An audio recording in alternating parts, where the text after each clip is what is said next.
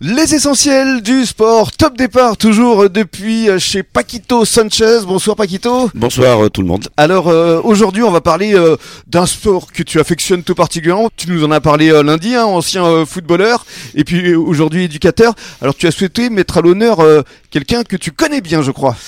Oui, effectivement. Alors, avant de citer son nom, euh, je voudrais euh, parler de la personne. Aujourd'hui, on a des enfants qui jouent au football, Mhm. qui s'identifient toujours euh, ben, sur les joueurs qu'on voit à la télévision, dans les grands clubs.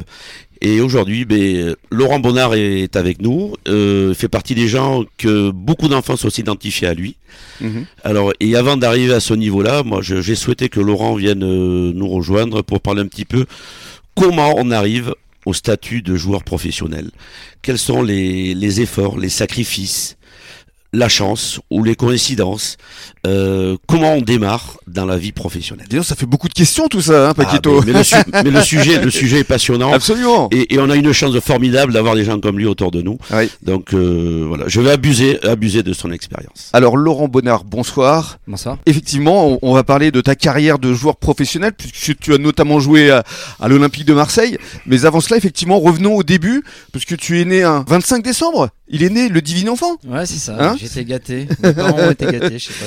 Donc c'était dans Indre-et-Loire, hein, du côté de Chambray-les-Tours, je crois. Ouais, c'est ça. Alors euh, raconte-nous effectivement, comme le souhaitait euh, Paquito, euh, quand, comment es-tu venu au football, qui- puis comment as-tu gravi euh, tous les échelons? Bah, je pense de, le plus simplement du monde, c'est-à-dire que quand on est on est enfant, bah le sport bien bien populaire, bah c'est le football. Bien sûr. On joue n'importe où, n'importe quand, et et ça c'est c'est gros avantage. Donc bah je pense que c'est comme ça. hein, quand on est enfant, bah on fait ce qu'on aime, ce qu'on a envie de faire. Oui. Et, euh, et ça s'est passé comme ça. Donc après, bah, j'ai j'ai rejoint le petit club où j'habitais, Chancé, donc euh, 700-800 habitants. Donc pour vous dire qu'il n'y avait pas beaucoup de gamins, donc euh, on jouait avec des plus grands, entre Mhm. 6, 7, 8, 9 jusqu'à 12 ans. C'était vraiment un mixage de, euh, de générations, mais euh, on s'en fichait parce que le but du jeu, c'est qu'on partage, qu'on partageait cette passion. Bien sûr. Toi, t'étais défenseur, je crois? À cette époque-là, non, plutôt milieu attaquant. Milieu attaquant. Ouais, ouais, j'ai bien reculé, ouais, mais Et après, t'es passé défenseur quand même. ah, bien après. Ouais. Mon cursus était un peu, voilà, mais ça c'est la vie du football. Mhm. Et donc voilà, après le but du jeu, bah, c'était de, de partager ce plaisir. Et bon, à un moment donné, euh,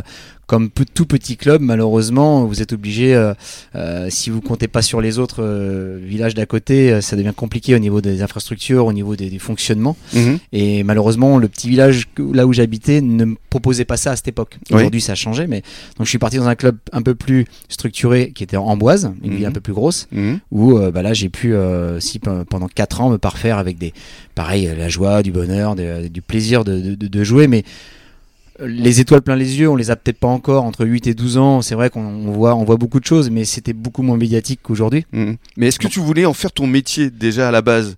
Euh, Tu en rêvais peut-être? alors j'en ai rêvé un peu plus après. C'est-à-dire Ouais. qu'en fait, euh, les éléments se sont mis en place euh, à partir de 12 ans, euh, quand j'ai j'ai pu euh, rentrer en section sport-études. Mhm. en quatrième, donc j'étais en quatrième.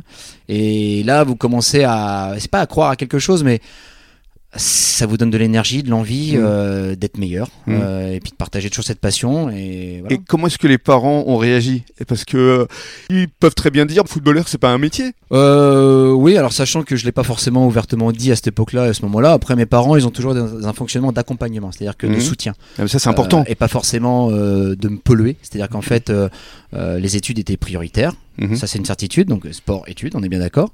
Et, et le football, bah, il, c'était, il y avait aucune raison pour m'enlever ça. Donc, Mhm. euh, donc ils ont, ils m'ont toujours soutenu dans, dans, dans- ce que j'ai fait.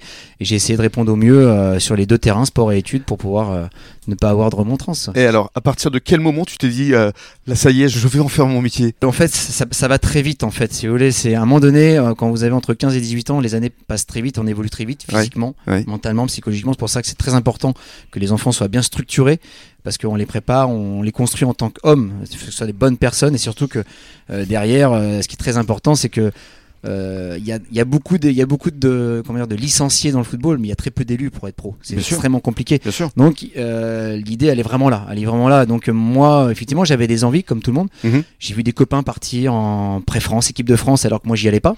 Euh, bah là, j'étais pas très grand, mais moi, en même temps, il fallait que je bosse, que je continue.